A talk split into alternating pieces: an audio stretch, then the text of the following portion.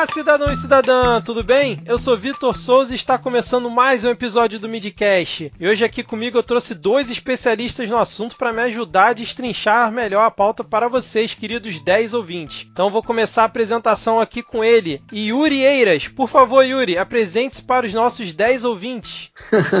Bom dia, boa tarde, boa noite, boa madrugada a todo mundo, gente. Meu nome é Yuri Eiras, sou. Cara, sou carioca, vai primeiro. E em segundo lugar, sou jornalista. Atualmente sou repórter do, do jornal Meia Hora e tamo aí. Um fã de funk, um fã de pagode, um fã do Rio de Janeiro no geral. Maravilha, cara. É, e completando aqui o nosso trio de hoje, o meu xará, Victor Liporage. Seguindo o padrão, por favor, apresente-se também para os nossos 10 ouvintes. E aí, pessoal? Pô, achei chique essa, essa alcunha aí de especialista em 150, mas acho que eu não sou especialista não. Especialista é o pessoal que faz mesmo eu só gosto muito de ouvir, de pesquisar a respeito, né? Eu sou estudante de mídia na UF. Teve uma vez que eu conheci um amigo fazendo oficina de roteiro. E aí esse amigo resolveu fazer um filme sobre 150, me chamou para editar e aí foi assim que eu comecei a procurar mais ainda sobre 150. Já ouvia e agora estamos aqui, né, com vocês. Maravilha. Então, vamos para a pauta.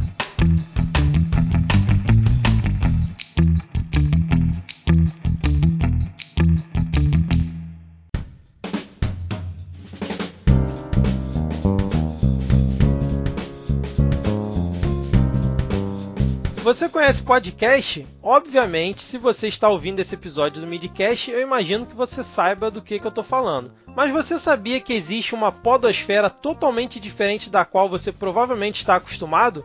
Pois bem, eu estou falando dos conteúdos produzidos por DJs e MCs para o mundo do funk e que são distribuídos principalmente no SoundCloud, alcançando milhões de reproduções e milhões de pessoas. Ou seja, se está sendo distribuído na internet e on demand não quer dizer que só porque não tem feed e é funk que também não possa ser considerado podcast. Você concorda comigo? E o que ajudou muito a impulsionar essas produções nos últimos anos foi o que chamamos de funk 150 BPM. Vamos justamente debater aqui hoje diversos aspectos sobre o 150 BPM e apresentar para a podosfera que me ouve o que move o lado B do podcast, ou seria lado A. Então vamos começar aqui. Eu vou pedir já é, que o Yuri faça pra gente aqui um breve resumo sobre o que é o funk 150 BPM. Lembrando que BPM é batidas por minuto, correto? Corretíssimo. Vamos lá. É, é difícil explicar música em palavras. Eu não sou nenhum beatbox. Eu vou tentar explicar é, de forma sonora. O funk clássico que a gente conhece, conhecia até então, era um pouquinho mais arrastado. Teria, sei lá, vai, 128 batidas por minuto, 130 batidas por minuto. É aquele clássico. É basicamente isso. O 150 BPM é uma evolução do funk, como se fosse um Pokémon, que acelerou para é basicamente isso o 150 BPM. É, mas a aceleração da batida do funk trouxe muitos elementos novos. É, na dança, no comportamento, na forma de cantar, é, na forma de fazer, enfim. É, talvez seja o funk carioca que já era digital, já era super tecnológico, entrando de vez no século XXI. Eu considero o funk 150 BPM uma, uma evolução muito, muito bonita nesse sentido. Acho que é basicamente isso, é a aceleração do, do famoso do famoso batidão para uma batida um pouquinho mais rápida. É, e o primeiro que lançou o funk 150 BPM com essa nova batida, pelo que eu andei pesquisando aqui para a pauta, foi o DJ Polivox, estou correto? Tá correto. É, é, é engraçado porque a internet é aquela coisa, né? Tem coisas que vão pro limbo, tem coisas que se apagam, tem coisas que surgem depois, então é muito difícil a gente precisar quem foi o criador do 150 BPM. É, rola uma é, treta. Porque na... é. Exato, rola uma treta e tem gente de São Paulo dizendo que, que fez funk de 150 BPM. Tem super vídeos no YouTube que para quem não, quiser aí procurar. Não, pô, São Paulo não, pera aí, pô. é, aí. exato. De, de, de, gente se intitulando criador do funk 150 BPM, mas procurando saber, trocando ideia com a galera. É, e o Polivox é um cara já famoso no meio, um DJ das antigas até. É, ele, ele se denomina o criador do 150 BPM. E Vitor, e Vitor, é uma história curiosíssima, porque é, o, o Polivox tem um filhinho. Na verdade, o Polivox é um cara lá da Nova Holanda, um DJ da Nova Holanda, que é uma favela no Complexo da Maré, na zona norte do Rio. Ele é DJ já há algum tempo e ele tem um estúdio lá em Campo Grande. E aí o que ele contou para mim, é, e essa história é famosa, foi que um dia ele estava no estúdio e levou o filho o filho dele, segundo ele próprio, estava perturbando. O som estava tocando na caixa de som, aquela batida que eu já, de forma constrangedora, é, de constrangedora que... não, de forma perfeita você conseguiu. É, um, verdadeiro beatbox. Mas enfim, ele estava tocando esse funk na caixa de som e o filho estava acompanhando, é, dando porradinhas na mesa com uma garrafa PET de Coca-Cola, acompanhando o som. Porque é muito comum a gente fazer esse tipo de coisa. Se a gente está ouvindo um samba, é, ou um rock, alguma coisa que tenha percussão, seja lá o que for, é normal a gente bater o pezinho, é, bater palma e tudo mais, a gente acompanhar, o, movimento corporal acompanhar né, é, o movimento da música. E aí o, o, o funk estava tocando no estúdio, o filhinho ficou perturbando com a garrafa e o cara resolveu gravar isso. E ele percebeu que o funk, a, aceleração tinha acontecido ali. Enquanto o Tutu estava tocando, o filho dele estava fazendo uma marcação que acelerou a batida de funk. Ele chegou a gravar isso com, com a garrafa PET de Coca-Cola mesmo, para quem quiser procurar. Tem no YouTube também, procurar Tambor Coca-Cola, ele intitulou assim, é, a batida de tambor Coca-Cola. E foi assim, segundo o próprio Prolivox, que ele criou a batida do 150 BPM. Agora, é uma polêmica, como é uma polêmica quase tudo que acontece na arte, né? Porque criar arte é uma coisa raríssima. Muita coisa se reinventa, se inventa, se transforma, se copia, se plagia, enfim. É, mas segundo o próprio Polivox, foi assim que surgiu o funk 150 BPM. E como ele já era um cara influente, um DJ que gravava outros DJs, outros MCs, enfim, já tinha uma certa estrutura é, no funk carioca, principalmente na área dele, ali no Complexo da Maré. É, essa coisa foi se espalhando como um vírus, cara, um vírus bom que, que mudou completamente a forma é, de se fazer funk no Rio de Janeiro. Exatamente, cara. E eu até entrei em contato com o Polivox, né? E ele ia participar aqui da nossa da gravação hoje, mas infelizmente ele teve um contratempo e não conseguiu, né? Até o que o Vitor falou na abertura, né? De ter alguém que é realmente especialista, alguém que que faça, que produza. Eu tentei vários contatos aqui com pessoas que. com DJs, com MCs, mas infelizmente a gente não conseguiu agenda para alguém conseguir participar. E aí agora eu queria aproveitar e perguntar pro Vitor, ele que disse que é um ouvinte, né, que é um amante aí do funk, é o que, que você acha que mudou, cara, principalmente aqui no funk carioca, que foi onde surgiu e se popularizou o 150 BPM, é, o que, que, você acha que mudou? Assim, realmente foi um ressurgimento do funk, é, é a revolução do funk, como você até escreveu lá no seu artigo lá no Medium. Como é que você vê esse movimento? E você conheceu o podcast pelo funk 150 BPM ou pela podosfera na qual o midcast está inserido e boa parte das pessoas que estão ouvindo estão mais acostumadas a conhecer? Então, da primeira pergunta, cara, tudo que eu for falar aqui é um pouco do que eu ouvi dos próprios, das próprias pessoas que fazem 150 e de um cara muito esperto chamado Denis, Denis Novaes. Ele já fez uns artigos do 150 também pro Acondzilla. Ele é um pesquisador do natural de Brasília, mas estava estudando aqui no Rio, agora está lá nos Estados Unidos. E ele pesquisa muito sobre funk, junto com a Adriana Facina, que é outra pesquisadora influente da área e tal. O Dennis, quando a gente entrevistou ele pro filme, ele falou que era uma revolução porque meio que surgiu na hora certa.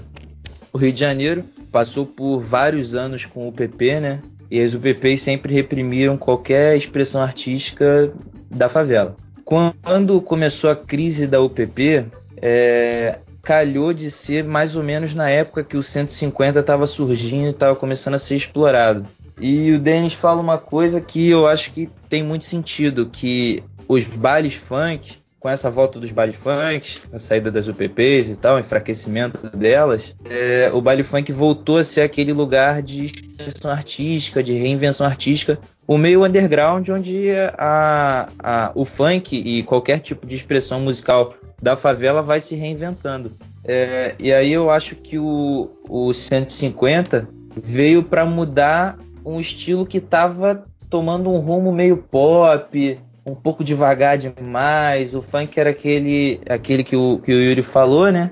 E aí veio o funk paulista, que tinha uma batida meio teclado, um negócio meio parado. E aí o 150 surgiu e foi essa loucura de, de aceleração, de atabacada. E agora o 150 já tá ficando um pouco menos de 150. No início sur, é, surgiu a rocha, que a Yasmin Turbininha fala que é meio 160, meio 170, que já é até mais acelerado. Caramba, e aí, agora 170, tá, tipo, cara? Aí sim, hein? É, de, Tem isso, temos isso. Aí veio o beat modinha, que agora é aquele. É aquele. Que eu particularmente não gosto muito, mas é modinha, né? Tá fazendo bastante sucesso. E já deu uma desacelerada. Mas enfim, eu acho que o principal foi a repressão ter diminuído. Ela não acabou, nem nunca vai acabar no estado que a gente vive. Mas ela diminuiu. Isso deu espaço para as pessoas se expressarem mais artisticamente. E aí, com esse lance da internet, cara, outra coisa que o Denis fala é que se tem a Condzilla, que seria talvez o maior portal de funk do Brasil, você com esses DJs que vão surgindo, criando suas contas no YouTube de casa, do seu quarto, você vai criando várias pequenas Condzillas. E aos poucos as pessoas foram crescendo de tal forma. Eu lembro que quando eu conheci o FP em julho de 2018, 2018, não tem nem porra, 10 meses. Só, tinha... ô, ô Vitor, só para você, só para você contextualizar aqui pra galera que tá vindo, quem é o FP que você falou aí? O FP é o DJ de funk, como ele mesmo se, se autodeclara o DJ de funk mais estourado do YouTube. E ele foi uma das pessoas responsáveis por estourar o, o 150 BPM, porque os vídeos dele fazem muito sucesso na internet. E aí ele, é, quando você perguntou do podcast, né? Eu conhecia podcast antes, sempre gostei de podcast. E aí eu descobri o podcast do funk depois de começar. Do 150, né? Depois uhum. de começar a ouvir o 150. E aí tem uma coisa que é muito fascinante também, que o FP, como sempre inovando no, nesse meio, ele criou o videocast, que nada mais é que um podcast gravado. Quando eles foram gravar o podcast, chamaram um monte de MC e aí fizeram o videocast, que eu acho que foi o primeiro, o FP lançou o primeiro deles. É, que é basicamente o, essa coisa do, dos funk juntos, é, trechinho deles e fazendo um, um, um, um, longo, uma longa gravação de, sei lá, 10, 15 minutos. É, era até uma coisa que eu ia perguntar para vocês dois, que assim, o podcast do mundo do funk, né? Eu vou é, usar esse termo aqui, mas para mim é tudo podcast, né? Só para facilitar o entendimento aqui. Ele é, é por exemplo, eu, eu escutei alguns, né, para entender do, do, que se tratava, porque eu confesso que eu não conhecia do, do tema, mas eu vi que alguns é, são de, de pessoas fazendo ao vivo, né, de DJs, de MCs fazendo ao vivo, e outros são, como você falou, de, de trechos que eles vão juntando e vão colocando. Existe um padrão ou cada um faz de um jeito? E como tá lançando, principalmente no SoundCloud, como você falou aí no YouTube, o pessoal bota o nome de podcast e, e vai embora com isso. Eu, eu, eu particularmente acho que o, que o padrão é não ter padrão. É, é aí que tá, é aí que tá a graça da coisa. Porque é que o tá Vitor falou bem, é, o Rio de Janeiro, é, em todas as suas expressões culturais, do samba e tudo mais, ele tem é, a questão do, do, de ser rueiro. Né? O Rio de Janeiro é uma cidade de rua, uma cidade de mercado, uma cidade onde as pessoas gostam da rua. É, e tudo que é música que fica muito engessada, que fica muito afeita para a indústria fonográfica, que fica muito pop, o Rio de Janeiro curte, mas em determinado momento enjoa. E aí cria uma outra coisa. Então, funk, é, para mim, o funk, a, a, graça do funk de 150 BPM, da maneira que está sendo feita no atual momento, é que ele é tão novo que chega a ser antigo. Porque o podcast que é lançado no YouTube é uma colagem, assim como as fitas cassete vendidas no início dos anos 90, que a galera comprava no mercado popular, na Uruguaiana, eram revolucionários da época. E assim, é, é verdade, é, a gente é verdade. Tá a revolução acontecer é, e aí a graça do podcast é essa, porque o funk tem uma coisa interessante, e aí diz muito sobre o preconceito que, que o gênero sofre até hoje, que a gente não costuma citar quando a gente quer citar uma letra de algum funk, a gente não, não cita. Pô, você lembra daquela música? Não. Música é outra coisa. Você lembra daquele funk? A gente costuma citar, chamar o funk de funk. Porque o é. funk não, não, não, é visto como música ainda. Então, é, diversos termos foram utilizados para se referir ao funk ao longo desse tempo aí. Vamos colocar de 30 anos, né? Do, do início dos anos 90 para cá. É, tinha o rap, lembra? Do rap do Silva. Era só mais um Silva. Tinha esse, tinha o rap da felicidade. Eu só quero é ser feliz. São Esses clássicos, né, cara? Exato. É, porque que era chamado de rap na época, que é chamado de funk hoje em dia, são normalmente funks com letra, né? Que tem letra, tem refrão, tem primeira parte, tem segunda parte. Então é de rap ou de funk. É, mas o funk não é só isso, o funk é muito mais. Então tem a questão das montagens. Tinha a montagem do minigame, tinha a montagem do cowboy, que era nada mais que uma colagem, é, uma batida de funk qualquer, com alguém falando por cima ou algum outro elemento é, por cima. Então, via a batida de funk, a montagem da Globo, a batida de funk, daqui a pouco, plim, plim.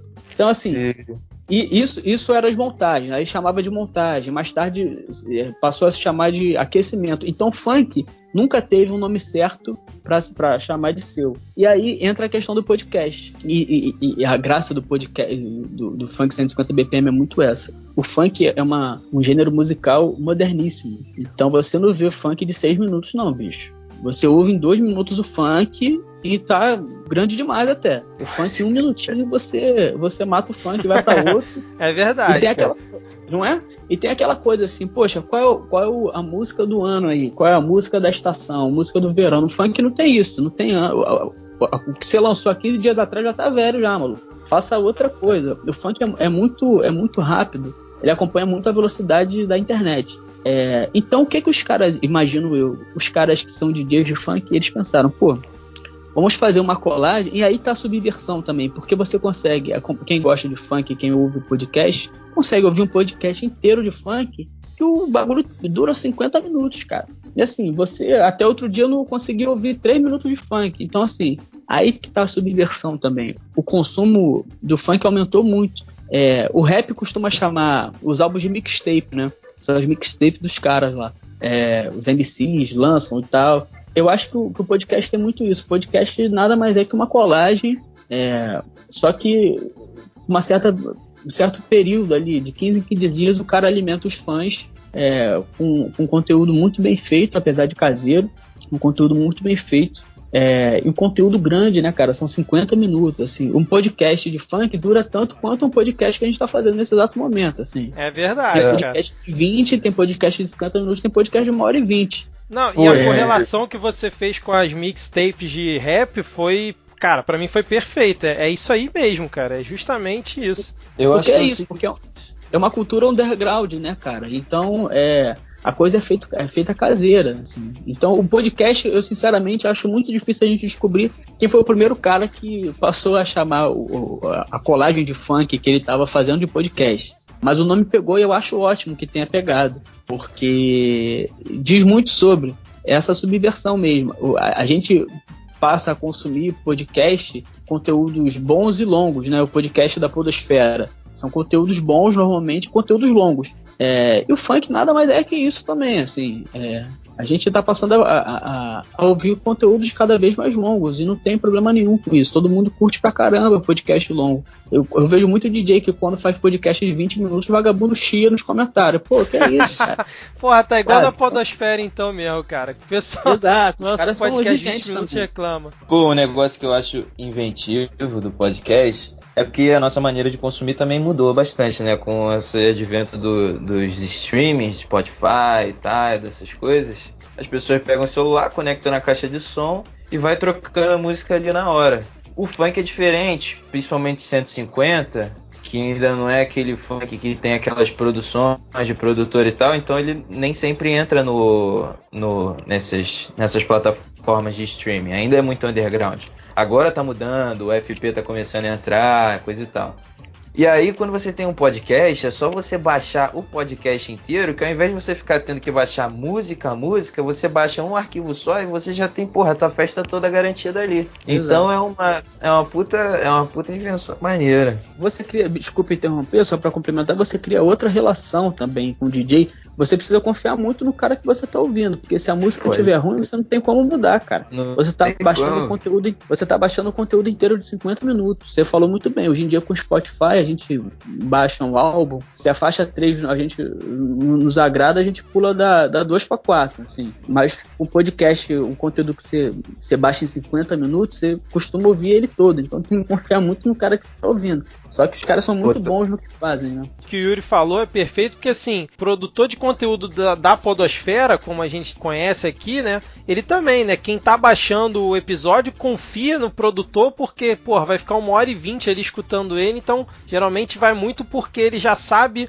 que aquele tema ou que aquela pessoa daquele podcast que ele tá abordando, ele, ele conhece do assunto ou trouxe alguém que, que sabe do assunto e sabe que vai rolar um bate-papo legal, como tá acontecendo aqui, por exemplo. E o, o, o, cara, o DJ, o MC que lança o podcast lá do funk é a mesma coisa, né? Mas, mas fala aí, Vitor, o que você ia falar. É porque tem um outro lance que é parecido com os dois tipos de podcast, da podosfera e o podcast do funk, que são as vinhetas que na real no funk chamam de carimbo. E os carimbos são coisa mais maravilhosa. Por exemplo, Yasmin Turbininha é uma voz de uma criança, é uma vinhetinha que Yasmin Turbininha usa. Yasmin Turbininha, não quero mais ouvir Peppa, só quero ouvir teu canal. E outras coisas do tipo, entendeu? São sempre mais os carimbinhos engraçados que, que são meio que as vinhetas que tem nos podcasts da Podosfera, né? E os carimbos dizem muito sobre o, o DJ, o local que eles vêm. Tem os carimbos que começaram a ser usados direto nas músicas de território, tipo Borel, Baile do Jaque, coisa do tipo. Exato, cara. Pô, vocês estão fazendo as correlações perfeitas aqui, cara. Parabéns, porque tá. É, tá, tá pô, muito são, melhor do são que eu muitas horas de podcast.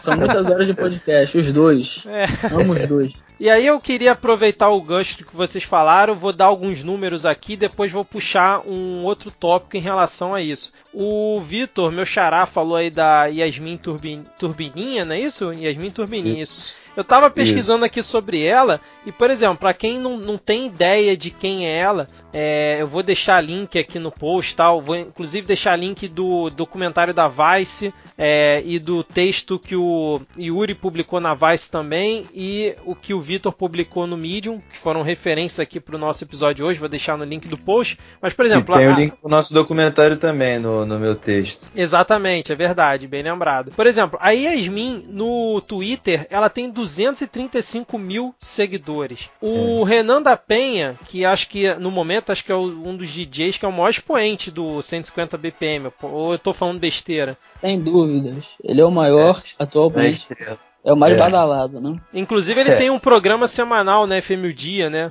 Só isso, sobre isso, 150 isso. BPM. Então, ele no, no, Twitter, por exemplo, ele tem 507 mil seguidores. O DJ Rogerinho do Queiro, é isso? Falei certo? Falei, né? Isso. É, ele também tem 236 mil seguidores no Twitter. Então, assim, a gente não tá falando de um movimento pequeno, né? É um movimento grande. Isso eu tô pegando só o Twitter. Eu não fui nem pro Instagram, que no Instagram também tem números até maiores. E aí, por exemplo, para dar mais dados aqui para as pessoas, o, por exemplo, o DJ Rogerinho no SoundCloud, que é onde ele libera lá os podcasts dele, por exemplo, o último podcast dele, que é o podcast 12, é, que ele lançou há 21 dias do, do dia que a gente está gravando, tem mais de 290 mil reproduções é muito, mas muito maior do que muito podcast da Podosfera. Aí você pega, por exemplo, o podcast do Renan da Penha, podcast 008 dele, que ele lançou há mais ou menos 11 meses, tem quase 2 milhões de reproduções no, no SoundCloud. Então são números muito expressivos e, e cara, tem vários. Eu estou citando alguns aqui, mas tem vários com 2 milhões, 1 milhão, 500 mil reproduções. Então, assim. O videocast o... do FP tem 10 milhões, acabei de ver aqui. Olha aí, no YouTube, né? É, cara, Isso. são números muito grandes, muito grandes. Porque a galera que tá ouvindo aqui é, provavelmente conhece o Condizila, que vocês já citaram antes, que Condizila lança um vídeo, é, tem, sei lá, 300 milhões de acessos, é. 100 milhões de acessos, né? Lá no YouTube. Mas é aquela coisa mais formatada, mais produzida, mais certinha, mais comercial. E aí eu queria até aproveitar é, esse ponto e falar com vocês o seguinte: O, o 150 BPM, ele surgiu principalmente que o pessoal chamava, aí vocês me corrigem se eu estiver errado, de ritmo louco ou putaria acelerada. Que geralmente as letras do 150 BPM são letras que têm é, muita putaria, tem. É, eu não sei nem dar alguns termos aqui, porque são letras, pelo menos para mim, que não estou acostumado a escutar, são letras até bem pesadas e que comercialmente é, elas com certeza não vão tocar. Tem que fazer aquela velha adaptação do que a gente tinha um proibidão antigamente, que depois o pessoal adaptava, lançava no, nas rádios e depois virava sucesso. Aí eu queria saber de vocês o seguinte: essa questão dos podcasts do 150 BPM serem, eh, posso estar também falando errado aqui, majoritariamente com temas e com letras de putaria, o quanto que isso pode é, afetar o crescimento do 150 BPM para fora do Rio de Janeiro? E vocês acham que vai chegar um momento que o 150 BPM vai perder essa coisa raiz dele e vai se adequar ao mercado? E o Condzilla, que já até lançou aquele é, Soccer Vral, que virou muito, virou um sucesso enorme no Brasil, ele vai se, acabar se adequando a esse formato mais comercial e perder essa raiz. A gente vai começar a ver, por exemplo, podcasts sendo lançados é, com altas produções e sem a, a tal putaria acelerada que fez o podcast estourar aqui no Rio de Janeiro, principalmente nos bailes das comunidades? Eu, eu, particularmente, acho que é um caminho natural e tem mais é que acontecer. Os caras que fazem hoje é, os podcasts no próprio notebook, no próprio computador, dentro do quartinho, eles têm mais é que voar. Assim, eu acho que é um caminho natural, acho que já está acontecendo, inclusive. Assim. A gente ter o Renan da Penha tocando na rádio é, FM mais ouvida do Rio de Janeiro não é pouca coisa. Ele, o Henrique, o DJ Henrique da VK também tem um programa semanal, não é pouca coisa. É, a Anitta já tá percebendo, a Ludmilla já tá percebendo, tem caras da gringa que já estão percebendo. Então, assim, o poder do funk 150 BPM é muito grande, assim como aconteceu com o funk lá atrás, com Claudio Bochecha, é, com o Bonde do Tigrão, que eram caras que iam pra Xuxa, iam pro Faustão. É, isso vai acontecer com o funk 150 BPM também. É, o que eu acho é que o Rio de Janeiro é isso mesmo. No Rio de Janeiro é isso mesmo. A questão da, de, de, ter a putaria, o, a, a, os termos de sexo explícito, é, no funk é muito forte, verdade, mas não é, é, não é unicamente do gênero, não. Assim, se a gente for é, pesquisar historicamente, a gente vê marchinhas de carnaval do final do século XIX, no início do século XX, é, com letras de duplo sentido. Então, assim, é, de novo, o, o, é o que eu sempre digo: o Rio de Janeiro é, um, é uma cidade de rua. Então todos os elementos que convivem na rua, eles vão se espelhar na, nas manifestações culturais também. O funk não é não é exclusivo. A questão que o Vitor colocou anteriormente da, da, da, relação com as UPPs, ele foi muito feliz, porque de fato é isso. O funk, ele, ele em determinado momento, principalmente na década passada, ele tinha duas linhas muito bem delimitadas. Assim. Quem fazia funk light, que é chamado de light, né, o funk sem palavrão, com letras de duplo sentido, mas sem letras de sexo explícito, ia para ia pro Faustão, ia pro Gugu, ia pro Rodrigo Faro, tocava na rádio. E quem eram os caras? Era o MC Marcinho, era eram vários nomes, né? E tinha a galera, e tinha a galera que, que, que, era o funk proibidão mesmo e não abria mão. E quando a gente fala proibidão, a gente não pode esquecer também da, da, da dos funks de alusão ao tráfico de droga, que é uma realidade é, no Rio de Janeiro e no funk. E que, e que, mas existia essa, essa linha muito bem traçada. Assim. Tinha gente que não pulava tem gente que só fazia o funk proibidão. E eu acho que com o funk 150 BPM vai acontecer naturalmente isso também. E não é mal fazer. É, tem conteúdo para quem gosta de putaria, tem conteúdo para quem não gosta de putaria. Acho que, que só enriquece. Eu vou, vou citar novamente o Denis, essa questão de, de você se incomodar com o teor das letras. Porque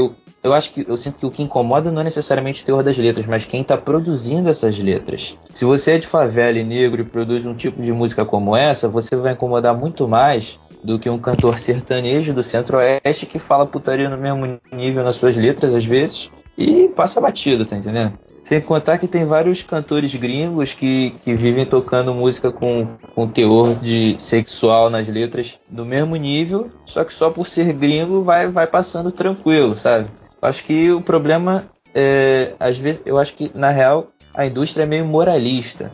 Tem um ah, fenômeno muito interessante. Nenhuma. Tem um fenômeno muito interessante que é o fenômeno das MCs. É, das mulheres, né? Isso não é, não é de hoje, já é antigo, desde a época da Tati Quebra-Barraco, da Valesca Popozuda. É, o funk é um meio que, que é mais aberto para as mulheres poderem se expressar, apesar de ser fortemente machista ainda. É, mas existe essa abertura. E algumas MCs lançaram umas letras, tipo a Ludmilla lançou um que é, ficou hypado no ano passado, que foi Não Encosta no Meu Baseado. Que é o direito da Ludmilla de fumar o baseado dela. E aí, quando foi tirar o. Quando foi fazer a versão light pro Condzilla, que já está num nível meio que de, de produtora, de indústria, que não pode ter uma putaria ou alguma menção mais menos fora da, da moralidade, virou não encosta no meu namorado, que desvirtuou totalmente o propósito da música. Você também tem o Cai de Boca no meu bucetão da MC Rebeca, que é uma puta letra. Uma letra fantástica que é muito simbólica no meio do funk, é muito importante ter uma música como essa no meio do funk, que virou e até não ficou tão ruim quanto, mas poderia ter ficado. Virou cai de boca que tá muito bom mantém o propósito, mas deu uma, uma leve amenizada. Mas enfim, por que, que eu estou falando isso? Porque eu acho que são duas coisas importantes serem pontuadas. Um é que incomoda por vários motivos da nossa sociedade, sobretudo a brasileira, ainda mais a carioca, que tem sido extremamente hostil com essas coisas que fogem dos, entre aspas, bom, bons costumes. E a segunda que é essa questão das mulheres no funk falando o que elas quiserem falar e o que elas têm vontade de falar e o que normalmente é, não é ouvido. É, que vai começar, que pode ser que comece a ser meio que é, anestesiado, mas isso não significa que eles devam deixar de, de é, adaptar suas letras. Pelo contrário, se é o caminho para eles ficarem mais ricos e conseguirem mais espaço na mídia e cada vez elevarem mais o, a produção, que seja esse caminho, entendeu? A trajetória que todos têm até agora já é uma trajetória bonita pra cacete.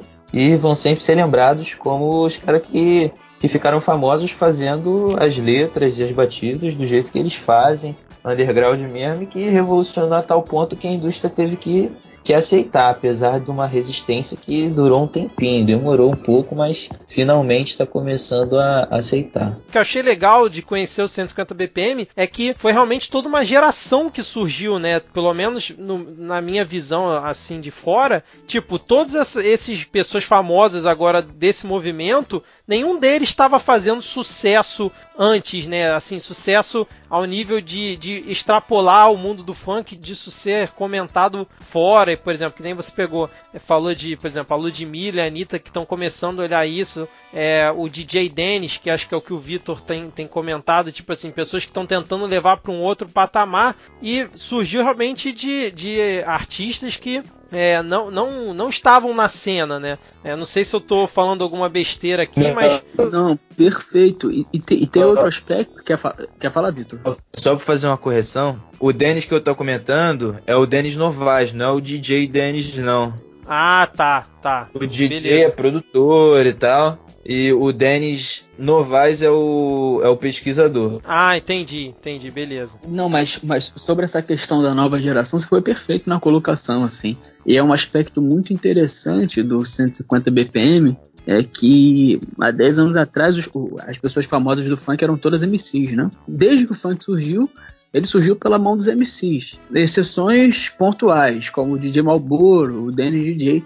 Mas assim, os famosos do funk, os que arrastavam a galera pro baile, é, é as menininhas eram apaixonadas, era o Claudio Bochecha, era o Bonde do Tigrão, era o MC Marcinho, era o Cidinho Doca, mais tarde o Leozinho, o Frank, enfim, eram todos MCs. A glória dos DJs, de certa forma, alguns deles são até putos com essa geração, e aí eles colocam de forma provocativa que a vingança dos DJs é que os famosos funkeiros de hoje em dia são DJs.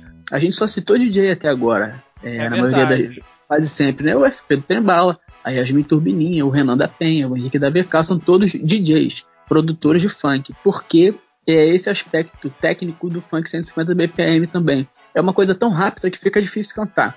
Então, vamos deixar tocando só, que aí fica mais gostoso de dançar, entende? E aí o DJ entrou nessa, cara. É, os DJs são, são, são as celebridades do funk hoje em dia. Isso é muito engraçado, porque a galera vai pro bar, vai pros eventos, não para ver o MC cantar, mas para ver o cara mexendo na, nas paradinhas ali durante uma, duas horas. E tem essa questão também do, do que você até comentou antes, é, dos MCs durante muito tempo viverem essa vida dupla que você termo que você colocou, jogando nas 11, né? Fazendo proibidão, mas fazendo light também. Isso. Porque é isso. é contraditório mesmo. O funk é contraditório porque é nascido nas favelas do Rio de Janeiro e as favelas do Rio de Janeiro são contraditórias mesmo de é. se entender. E aí a gente lembra, por exemplo, do Cidinho e Doca, que, que era a dupla que cantava que queria ser feliz na favela onde nasceu, mas ao mesmo tempo cantava que o Morro do Dendê é ruim de invadir, compadre. Então, assim, a, quest a questão é contraditória. E eu acho mais que os caras têm que fazer duas, três versões, cara. Uma versão proibidão, uma versão light, a versão em inglês e espanhol, se for o caso, entendeu?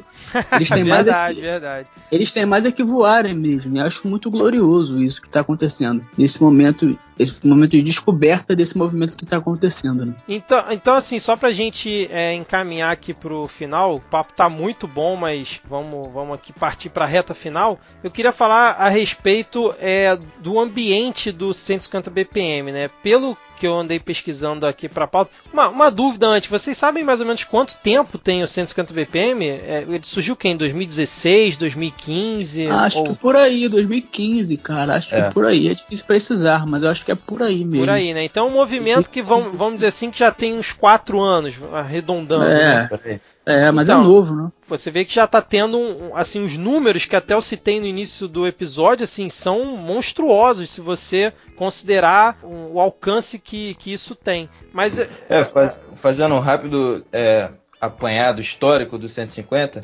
Yasmin fala que começou a estourar na Nova Holanda, com a volta do baile da Nova Holanda. O baile da Nova Holanda na real nunca acabou, né? Mas ele começou a estourar de novo lá para 2015, foi quando, onde começou a acelerar. E aí você teve alguns momentos, que foi o momento 2016, ele foi se desenvolvendo, aí começou alguns lugares a tocar em 150, e aí em 2017 já começou a tocar em mais lugares ainda, e aí os caras já começaram a ficar famosos no YouTube, famosos no Twitter, coisa e tal. E aí em 2018, é, principalmente com essa associação do Renan com, eu acho, né? O Renan com a Condzilla, com o Livinho, começou a estourar muito mais essa parada. A Ludmilla começou a soltar um 150 ali, Nego do Borel lançou um 150. Quando a indústria começou a se aproximar e a perceber que aquilo estava fazendo a diferença, que aquilo era até às vezes melhor do que o funk paulista, ele começou a estourar de fato. É, e se reinventar, porque eu acho que hoje em dia a batida mudou ba bastante, até mesmo para se adaptar um pouco ao, ao, ao padrão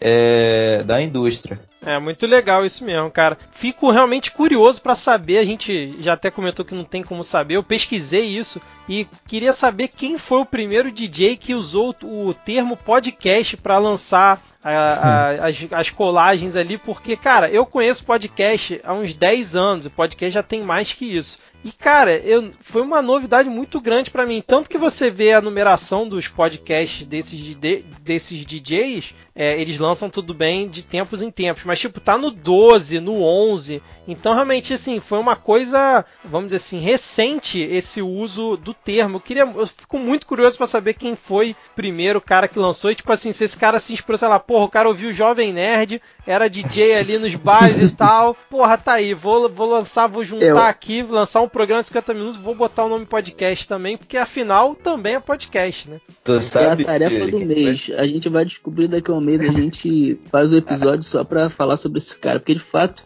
é, é um nome curiosíssimo e eu acho que, como eu falei anteriormente, tem tudo a ver, porque é isso, é um, né, um conteúdo longo e bem feito e feito com, com muito esmero, assim, assim como os podcasts da Podosfera, né? Exatamente. Eu acho que é a tarefa do mês pra gente aqui, pra pesquisar essa eu parada. Quem foi o criador? Tenho a impressão que essa parada é menos pensada do que a gente imagina. Eu acho que é mais um negócio que, sei lá, meio, meio efêmero, sabe? Surgiu, ah, podcast é um bagulho que.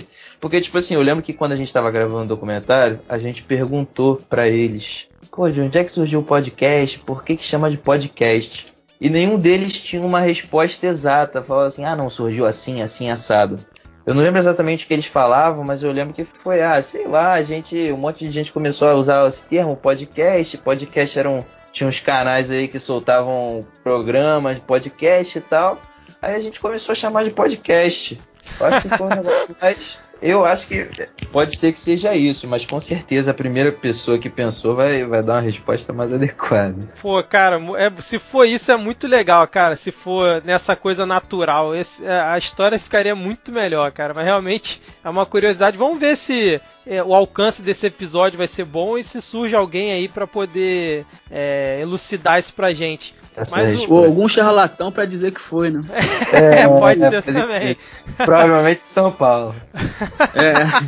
Olha a alfinetada tá rolando, aí, a alfinetada. A maior audiência do Midcast vem de São Paulo, ó, a alfinetada é, dos caras aí, pô. É, Mas aqui, o, o, ponto que eu queria voltar é o seguinte: o 150 BPM surgiu mais ou menos ali há uns 4 anos e ele se fortaleceu é, e hoje em dia é muito forte dentro dos bailes é, é, das favelas aqui do Rio de Janeiro. E aí eu queria saber de vocês, voltando na questão do preconceito, é, em que ponto que, por exemplo, vamos, vamos criar um cenário, né? O, eu vi que o G1 já fez matéria sobre o 150 BPM, entrevistou lá o cara que fez o Soccer Vral, né? O DJ. Eu esqueci o nome do DJ, é o DJ. É. DJ RD, né, que fez ali com o MCMM, é, entrevistou lá o pessoal do, do Condizilo, uma coisa mais light, mas imagina que o Fantástico faz uma reportagem sobre o 150 BPM ao longo desse ano, mostrando imagens que você consegue facilmente no Twitter ou no Facebook da galera lá curtindo o baile e tal, aquela coisa que vai até,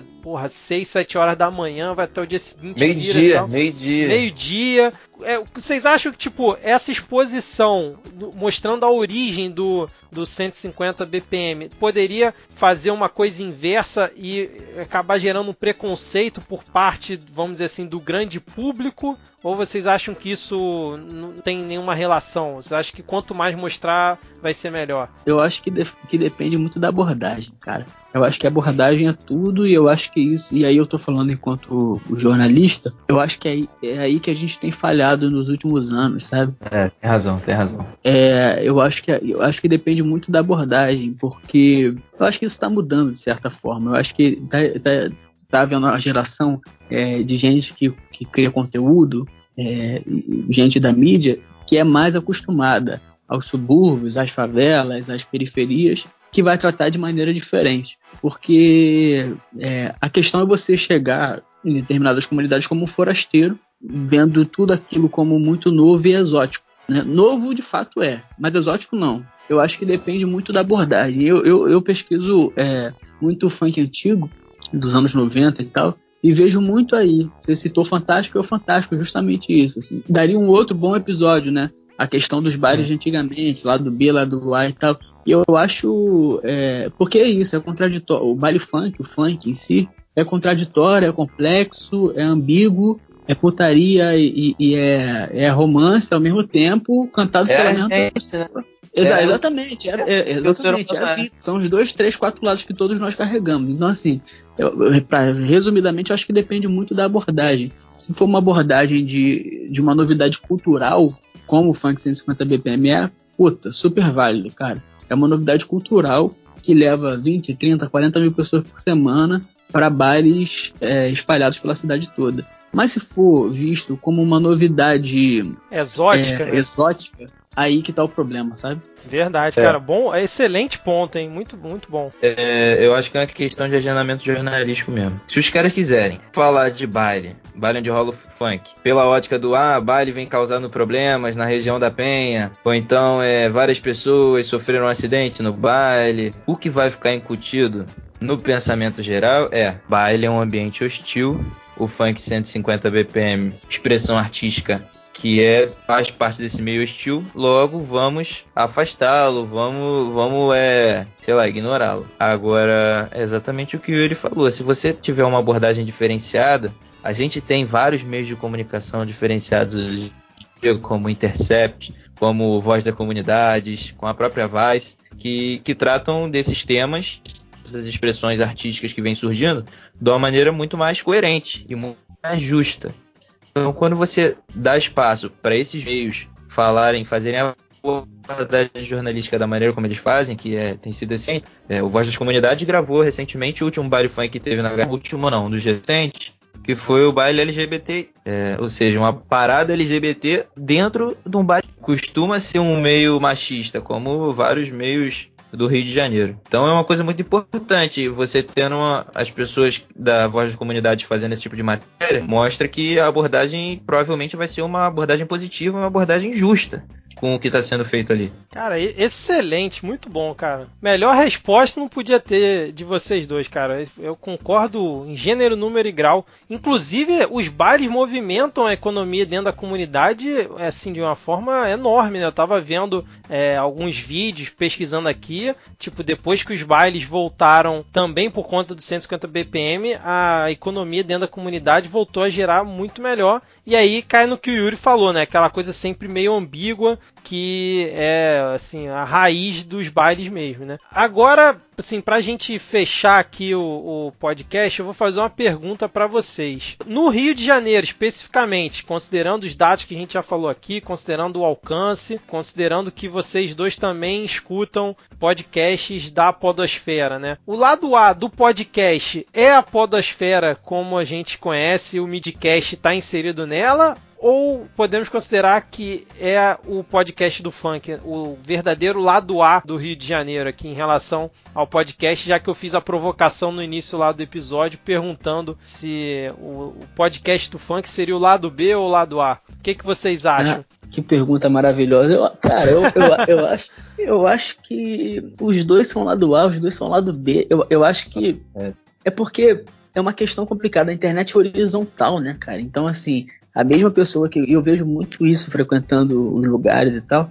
Cara com cabeludão, com cara de metalheiro mesmo, tá frequentando o baile funk, né? E o funkeiro tá indo no circo voador ver Vanessa da Mata. Então, assim, a coisa tá muito horizontal. A, a, internet mistura muito os nossos gostos, assim. Isso é a podosfera, talvez, é, brasileira, principalmente, né? Quem ainda tá nos seus primeiros passos, passos bons, consolidados, que não vão voltar atrás. Mas se a podosfera ainda é, é, de certa forma, consumida e produzida por uma certa classe média que está frequentando a internet, e a, o podcast de funk é uma coisa popular, talvez mais popular que a podosfera, as coisas se misturam em determinado momento. É, tem um amigo meu que, que no trabalho, recentemente, estava rolando papo sobre Spotify e tudo mais, e aí os caras perguntaram, pô, você ouviu o podcast? Ele ouço. O papo morreu ali, mas ele ficou confuso porque não sabia que tipo de podcast estava perguntando. Ele respondeu que, que ouviu o podcast de funk, ouço podcast. Aí eu acho que até perguntaram para ele assim, que podcast você ouve? Ah, eu ouço o 006 do Renan da Penha, vamos supor, não lembro o nome que ele citou, mas a pergunta era outra, entende?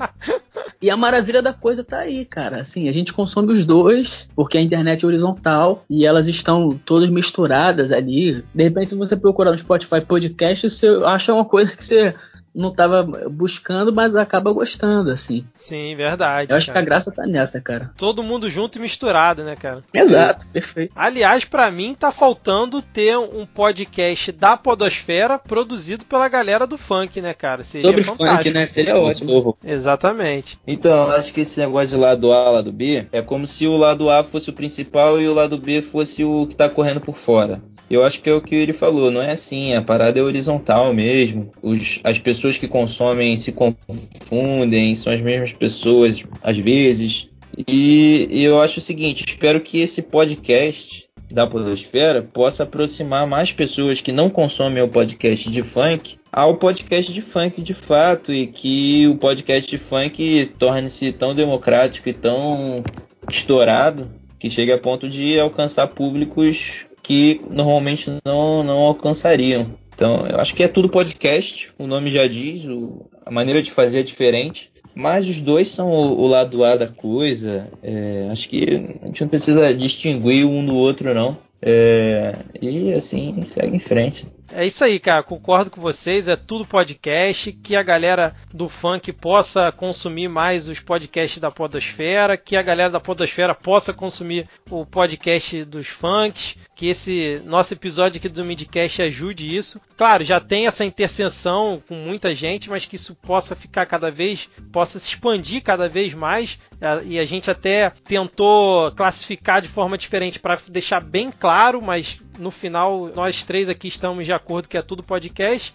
Mas eu queria agradecer vocês por esse papo. Foi excelente, cara. Foi muito bom. Gostei muito é, desse episódio. Um tema que eu acho que nunca foi abordado na Podosfera. E agora eu queria deixar o tempo aqui para vocês. Se vocês quiserem divulgar alguma coisa, se vocês quiserem fazer alguma consideração final, podem ficar à vontade que a gente encerra por aqui. Ah, Vitor, agradecer demais o, o, o convite aí. Acho importantíssimo a gente tratar sobre coisas que estão acontecendo no presente, ficar ligado na rua, né? Eu sempre falo que é preciso, às vezes, tirar um pouco o fone de ouvido, é, no sentido de que a gente precisa descobrir novos gostos, cara. De repente você tá ali no teu mundinho com fone de ouvido, mas de repente se você tirar, você ouve alguma coisa que te agrade, algum papo, alguma música que te agrade. É importante nesse mundo que a gente acaba tendo bolhas, a bolha do Netflix, que só te indica coisas que você gosta. O Spotify que só te indica coisas que você gosta. É importante a gente tirar, às vezes, o fone de ouvido um pouquinho e se descobrir, cara. E se eu puder dar um conselho, é ouça um podcast, seja lá que tipo for. Mas de, novo, qual ritmo poxa, for, né?